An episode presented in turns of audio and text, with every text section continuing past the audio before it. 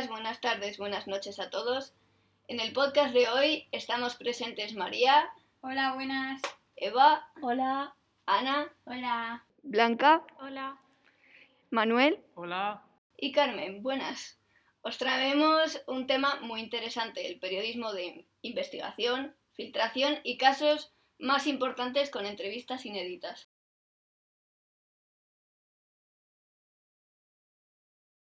El objetivo principal del periodismo de investigación es descubrir información que en un primer momento permanece oculta. Para ello se indaga en profundidad en busca de esta información, se contrasta absolutamente todo lo que se descubre, se pregunta por más y siempre se intenta llegar al fondo de cada cuestión.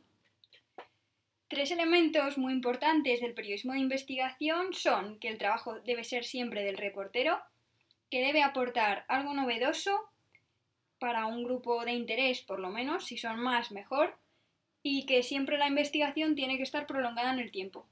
Además de esto, existe también el periodismo de filtración, que es un periodismo que se basa solo y prácticamente en la publicación de datos e información filtrada.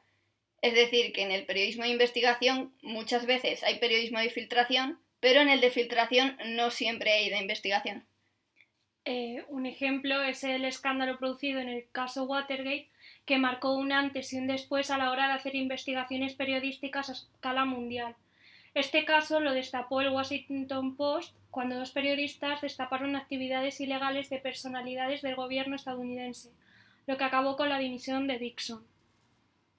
Otro caso muy importante es el de los papeles de Panamá, que esto es el nombre de una filtración informativa de documentos confidenciales de una firma de abogados ya desaparecida, eh, Mossack Fonseca, que pertenecía a Panamá. Y lo que hacía esta compañía era crear empresas inscritas en paraísos fiscales y venderlas anónimamente, lo que permitía poder disfrazar cualquier negocio. Los resultados de la investigación fueron presentados el 3 de abril de 2016 por muchísimos periódicos en 76 países diferentes. Podríamos seguir comentando más cosas acerca de los papeles de Panamá, pero prefiero dar paso a una entrevista con una persona que lo ha vivido en primera persona, que es Joaquín Castellón. Efectivamente. Cuéntame, ¿qué necesitas? Pues a ver, hemos visto que eres uno de los socios fundadores de la Asociación de Periodistas de Investigación. Y si nos podrías contar un poco cómo surgió. Vale. De todas formas, yo me di de baja de la asociación, también te diré esto, hace un, un mes, así dos meses. Ah, te bueno. cuento cómo es la, la asociación y lo que tenía como objetivo, ¿vale? Si quieres, Vale, sí, sí. que supongo que te sirve.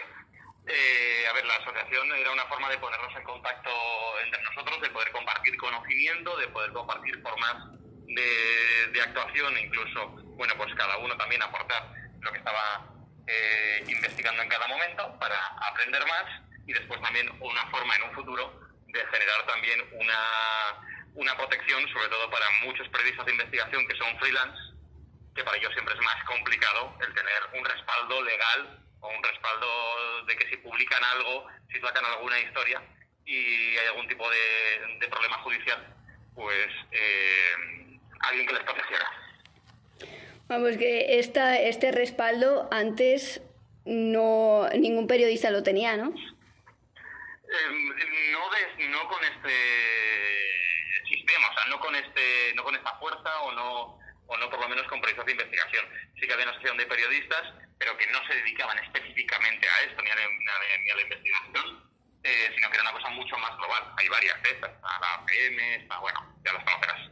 Sí. Eh, la FAP y tal. Entonces, bueno, pues el objetivo de esta es centrarnos sobre todo en la investigación y reivindicar las buenas investigaciones. Está bien.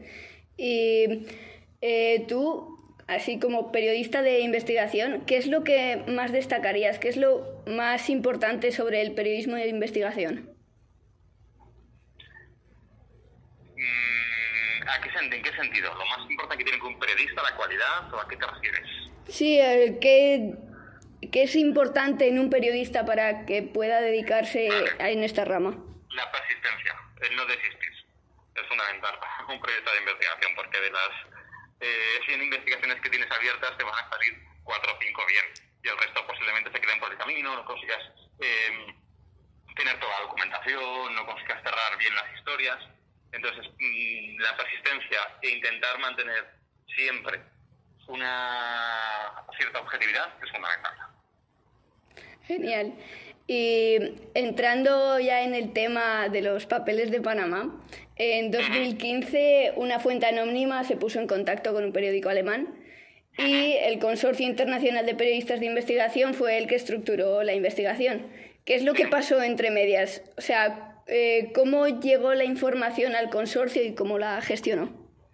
Bueno, la información por una fuente anónima en Panamá, como decías, llega al Consorcio Internacional y se empieza a trabajar la documentación y hacer que todos documentos que hay ahí sean accesibles para todos los periodistas. Ahí entramos en ese momento, creo que éramos 100 periodistas de todo el mundo eh, a empezar a trabajar esa información. ¿Cómo la trabajábamos? Pues principalmente teníamos dos plataformas. Una que era un buscador, que lo que hacía era buscar eh, datos dentro de, los documentos, y otro era una especie de Facebook encriptado, que lo que permitía era que todos nosotros pudiéramos eh, compartir lo que hallábamos cada uno y cómo lo hallábamos. Era al final crear como una redacción paralela a nuestras redacciones internacional y con un montón de periodistas trabajando sobre una, sobre una misma documentación. Todos teníamos acceso a lo mismo, todos compartíamos lo mismo, fuéramos donde fuéramos, eh, daba igual que fueras del Washington Post que que fueras de La Sexta fueras de Le Monde, daba igual. Todos trabajábamos sobre, sobre los mismos datos. Y desde La Sexta, ¿cómo se llevó la investigación? O sea, a partir de estos datos que todo el mundo tenía los mismos, ¿cómo eh, llegó en la sexta la forma de gestionarlo? Pues montamos un pequeño equipo, eh, junté a dos personas más durante un año estuvimos los tres trabajando en esa, en esa documentación. Esto no es que te dan una lista en la que ya a partir de ahí empiezas a mirar mira la lista y ya está, y está todo hecho, ¿no? sino que ir mirando documento a documento los 11 millones y medio de documentos que, que había ahí para ver qué puedes encontrar, qué puede ser relevante y dónde puede haber una historia que tenga interés público, que eso era fundamental. Una vez que teníamos localizadas historias, lo que hacíamos era desarrollarlas. Es decir, coger esos documentos, leerlos enteros, buscar qué más se puede, con qué se puede complementar de fuera de la documentación, de fuera de los papeles. Pues mira, este, este está vinculado a una asociación en España, está vinculado a un auto judicial que hemos encontrado, un sumario, también aparece en tal sitio y vamos construyendo una historia. Eso lo apuntábamos en unos pequeños informes que hacíamos de cada caso hicimos 200 así informes sobre dos casos, una barbaridad de, casos. Y luego lo que hacíamos era, antes de publicar, contactar con todo el mundo que aparecía en esos documentos para que pudiera eh, darnos su versión de los hechos de lo que había sucedido y por qué pues mucha gente estaba vinculada pues a una sociedad offshore, por ejemplo. Y al contactar... nos dijeran, decidíamos o publicar o no publicar. Y al contactar con estas personas que aparecían en los papeles, eh, ¿Puedes llegar a recibir presiones o amenazas incluso para que no lo publiques o sí, sí, sí, presiones, amenazas, eh, hubo muchas. Eh, sobre todo yo siempre señalo que el que más recibió fueron en este caso nuestros jefes, en mi caso pues Antonio García Ferreras, que fue posiblemente el que más llamada recibió de gente pues eh, preguntándole, instándole o sugiriéndole cosas. yo también, evidentemente y amenazas de denuncias y de tal, sí, sí, sí, sí, siempre hay casos. ¿Y estas, esta situación cómo se gestiona? Si tú recibes así una amenaza muy fuerte, ¿cómo lo gestionas? Pues mm, realmente muy bien, porque no, no somos, o sea, no somos en donde allí una amenaza es seria de verdad, te juegas la vida. No estamos eh, en Malta, la periodista que investigaba los papeles le pusieron una bomba en su coche eh, no sentimos nunca esa situación. Yo miraba alrededor al resto de compañeros y decía, no, que me amenacen con que acabamos en el juzgado, pues bueno, acabamos en el juzgado, no pasa absolutamente nada. Yo defenderé su información y la otra persona defenderá su posición y habrá un juez que decida. Eh, otro, otro tipo de, de amenazas no, no, hemos recibido. Y yo, claro, miraba lo que pasaba a otros compañeros, miraba lo que estaba pasando con los que estaban en Moscú y decía, eso sí que son amenazas de verdad. Están jugando el tipo por esta publicación. Por eso también es tan importante el secreto y es tan importante en estas publicaciones el mantener una cierta discreción de todo lo que vamos a sacar. Porque hay gente que está jugando la vida. Claro. Y así ya para terminar, Desde, desde tu experiencia, después de todo lo vivido, ¿recomendarías a los nuevos periodistas especializarse en esta rama del periodismo? Es divertidísimo. Sí. A ver, eh, por cada 100 días malos hay uno bueno. Solo uno de los 100. Pero ese día es tan divertido que merece la pena el resto. Entonces, me parece apasionante. Si te gusta el periodismo de verdad, si te gusta un poco por las tramas, el descubrir, si tienes ese, no sé, esa inquietud, es divertido. Si no la tienes, abandona, porque esto es, te tiene que gustar, te tiene que divertir, te tiene que apetecer meterte en el jaleo. Eh, te tiene que apetecer meterte en una historia y estar un año y pico metido en esa historia, o dos años, lo que haga falta. O al final, con países fiscales, empecé con la lista Falciani, que fue en 2014, creo recordar, 15, y estoy en 2021 y todavía estoy metido en esa historia y aprendiendo cada día. Eh, tiene que apasionarte. Si te apasiona, para adelante porque lo vas a, lo vas a disfrutar. Pero pues... si olvídate de tener un Rolls Royce, un Jaguar, un, Aston Martin, porque tampoco se cobra tanto y, a y no haces amigos y nadie te regala nada y suele ser es un camino más, más arduo que otros. Pero como divertido, un rato. Relacionado con el tema de los papeles de Panamá, voy a hablaros sobre Wikileaks. Y os preguntaréis, ¿qué es Wikileaks? Pues es una organización mediática internacional y sin ánimo de lucro que publica a través de su sitio web informes anónimos y documentos filtrados, preservando el, el anonimato de sus fuentes. Y hay un documental muy interesante que podéis ver que es WikiReveals, que es, es sueco y la verdad que si queréis saber más acerca de esto está muy bien, os lo recomendamos. Gracias por la aportación, María.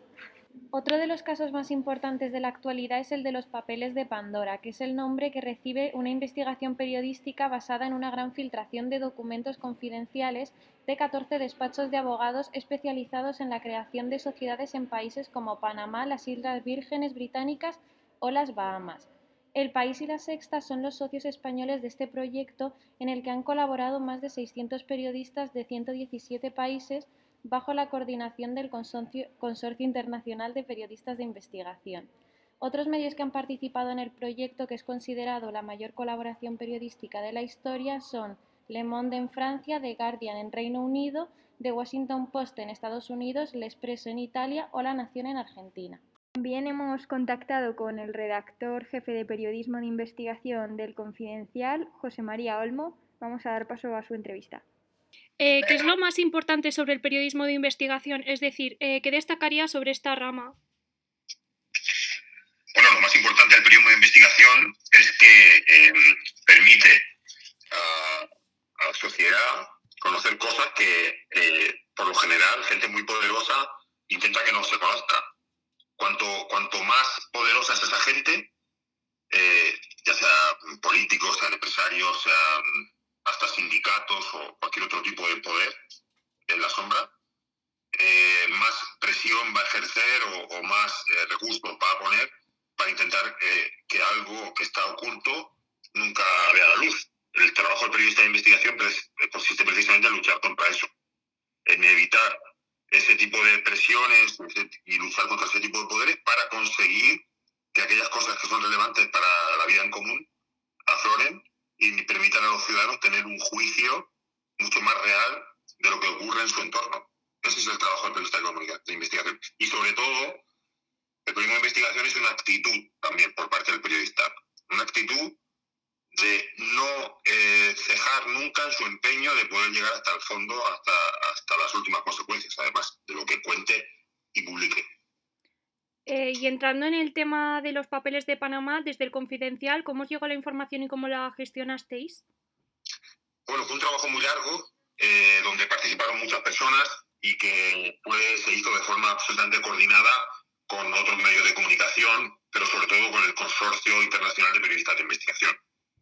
Eh, había muchísima documentación que analizar y estuvo trabajándose en, esos archivos durante meses para intentar convertirlos en algo que fuera comprensible y que nos permitiera luego avanzar en cada una de las personas que aparecían. No solamente se trataba de dar los papeles sin más, sino que había que darles a ellos la oportunidad de que se explicaran, de que dieran los motivos por los que habían creado una sociedad en Panamá, pero luego también había que eh, redactar la información de tal forma que la gente, los lectores la entendieran. Hay que tener en cuenta que es información económica compleja. No es eh, todo el mundo no está familiarizado con el tipo de las de sociedades que se utilizan en Panamá, ni con el papel que desempeña un testaferro, ni con las consecuencias penales tampoco que puede tener no declarar la existencia de esta sociedad ante la agencia tributaria en España. Y teniendo en cuenta esto, eh, ¿has recibido alguna presión por parte de eh, implicados en los papeles? ¿Y cómo se gestiona esta situación si, si ocurre? Bueno, lo más importante, las presiones suelen, eh, tienen que ver normalmente cuando tienes pocas pruebas, a lo mejor esas presiones surten más efecto porque puede haber amenazas de acciones judiciales o, o, de querellas. y luego también puede haber personas que se vean afectadas y que sean anunciantes de tu medio de comunicación y que a lo mejor te amenacen con retirar la eh, publicidad de tu medio de comunicación, por ejemplo, si te atreves a publicar esa información.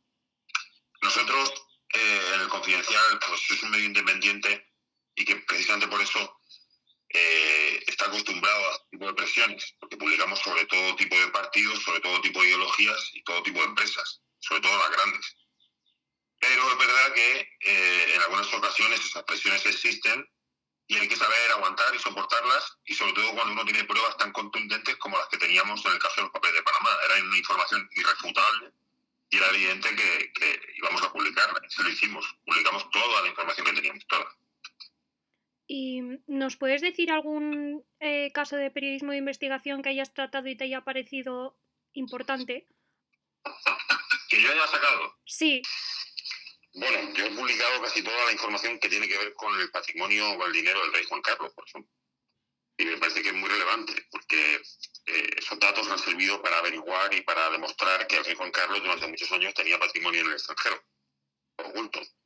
Pero bueno, también he publicado otras informaciones exclusivas en los últimos años, sobre el rey Falciani, sobre el proceso de Cataluña para la independencia, sobre casos de corrupción que tienen que ver con el Partido Popular, sobre el fraude de los cursos de formación eh, para desempleados eh, en Andalucía, eh, y hasta la historia del pequeño Nicolás, que fue una cosa que, que depelé yo. Y a la hora de realizar el periodismo de investigación es fundamental tener buenos contactos. ¿Cómo se crean y mantienen estos contactos? Bueno, yo siempre digo que los buenos contactos son importantes, pero que antes que los buenos contactos, como decía antes, es importante la actitud. Muchas veces no hace falta tener eh, una agenda muy extensa para conseguir investigar algo.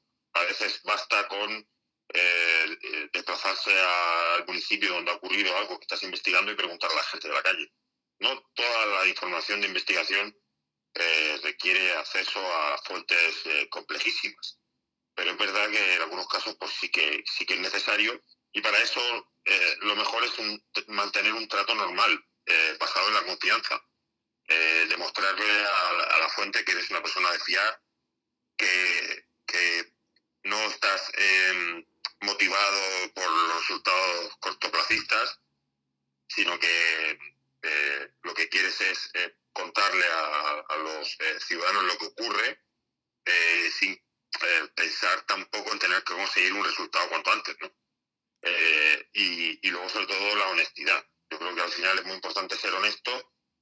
Eh, eso acaba transmitiéndose y cuando uno pelea por, por, por, mantenerse fiel a unos principios, que sobre todo en el caso de un periodista tiene que ser la defensa del bien común, pues al final acabas transmitiendo o contagiando esa forma de ver la vida a, fuentes que probablemente van a estar igual de comprometidas que tú para que se sepa algo que, como decía antes, había permanecido oculto durante tiempo, ¿no? Y teniendo en cuenta esto que dices tú de mantener oculto, eh, al tener el contacto con la fuente, ¿puedes saber si lo que te está diciendo es fiable y de, interés general o lo hace por intenciones personales, con segundas intenciones? Todas las fuentes cuentan, suelen contar las cosas porque tienen un interés o una motivación personal, pero eso da igual. Eh, esto vale para el caso de Villarejo, vale para el caso de cualquier partido político. La motivación de que, que las fuentes tengan una motivación no tiene por qué ser malo, puede ser bueno.